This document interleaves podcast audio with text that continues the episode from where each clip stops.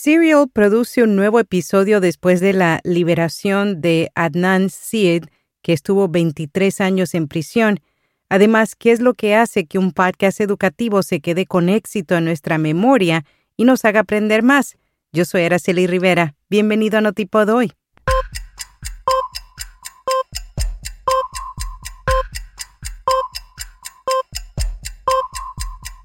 Notipod hoy. Un resumen diario de las tendencias del podcasting. Hindenburg te invita al entrenamiento en vivo gratuito de una hora, Introducción a la edición de podcast. Esto es el 30 de septiembre. Saldrás equipado con el conocimiento técnico básico para hacer audio los formatos narrativos más populares de la actualidad utilizando Hindenburg. Inscríbete siguiendo el enlace en las notas. La producción sonora Serial trata sobre Adnan Sid, que ha pasado los últimos 23 años encarcelado cumpliendo una cadena perpetua por el asesinato de su exnovia. El podcast trajo nueva evidencia y planteó dudas sobre la investigación de cómo Lee, una estudiante de una escuela secundaria, fue asesinada y su cuerpo enterrado en una tumba clandestina.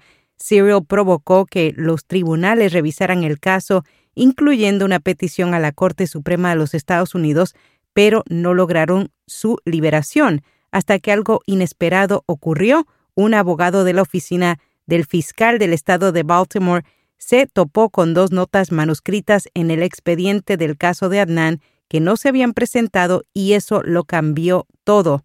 Ahora los fiscales tienen 30 días para decidir si procederán con un nuevo juicio o retirarán los cargos contra Sid, quien fue liberado bajo arresto domiciliario. El New York Times, que desde el 2020 es el dueño de la serie, acaba de publicar un nuevo episodio de Serial en donde detalla la decisión de liberarlo y en la newsletter de hoy te contamos cómo este podcast, producido por This American Life en el 2014, logró su punto culminante con más de 340 millones de descargas y generando otras producciones incluyendo la serie documental de HBO.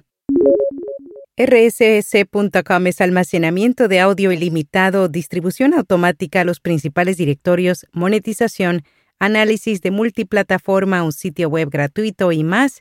Cámbiate hoy y obtendrás seis meses gratis. Drew Hindman, investigador de BBC News, explicó el poder que tiene el periodismo de audio durante un episodio del podcast journalism.co.uk. También reveló que el formato corto requiere que el audio sea preciso, no puede darse el lujo de tener palabras de relleno. Por otro lado, el formato largo trae consigo la posibilidad de profundizar e incluir anécdotas que construyen contexto o personajes, los periodistas de audio de formato corto no pierden el tiempo para llegar a las preguntas sustanciosas, mientras que los de formato más largo pueden pasar más tiempo haciendo preguntas contextuales. El audio de formato breve exige que la historia se cuente cronológicamente o en un orden de importancia. Eso no es necesario en el caso del audio de formato más largo. El blog de Jeff Buyas compartió las últimas tendencias del sector de marketing de contenidos, entre ellas dar prioridad a la retención de clientes, utilizar tecnología de inteligencia artificial, tener un podcast, crear contenido especializado y usar la búsqueda por voz. ¿Qué es lo que hace que un podcast educativo se quede con éxito en nuestra memoria y nos haga aprender más? El profesor universitario Antonio Fernández Coca compartió para el medio de Conversation todos aquellos elementos fundamentales que deben haber detrás de un podcast educativo.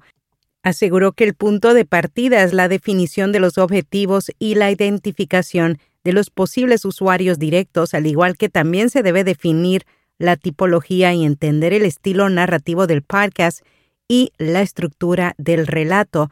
Por último, reveló que la estrategia también debe tener en cuenta cómo se va a realizar la difusión del producto terminado, todo ello sin olvidar el correcto uso de la voz, siguiendo criterios propios del diseño. La startup de medios sintéticos DID lanza plataforma de imagen a video. El nuevo Creative Reality Studio utiliza la IA de DID para generar avatares sintéticos capaces de moverse y hablar con solo proporcionarles una imagen y un guion de texto. Los gestos de la cara y el cuerpo también están vinculados a un complemento de PowerPoint, lo que permite que el personaje virtual se vea lo más real posible. Es ideal para hacer videos corporativos de capacitación, marketing, entre otros. En podcast recomendado Historias de un país en guerra. Desde que comenzó la ofensiva rusa en Ucrania, ciudades enteras han sido destruidas y casi 6 millones de personas se han convertido en refugiados. Desde entonces, Radio Gallega ha ofrecido diariamente testimonios de víctimas de este conflicto bélico. Este podcast es producido por Nuria López. Y hasta aquí, no tipo doy. ¿Quieres alcanzar miles de creadores de contenido, líderes en la industria o anunciar tu podcast? Entonces, ponte en contacto con nosotros visitándonos en viapodcast.fm y haciendo clic bajo patrocinios. Será hasta mañana.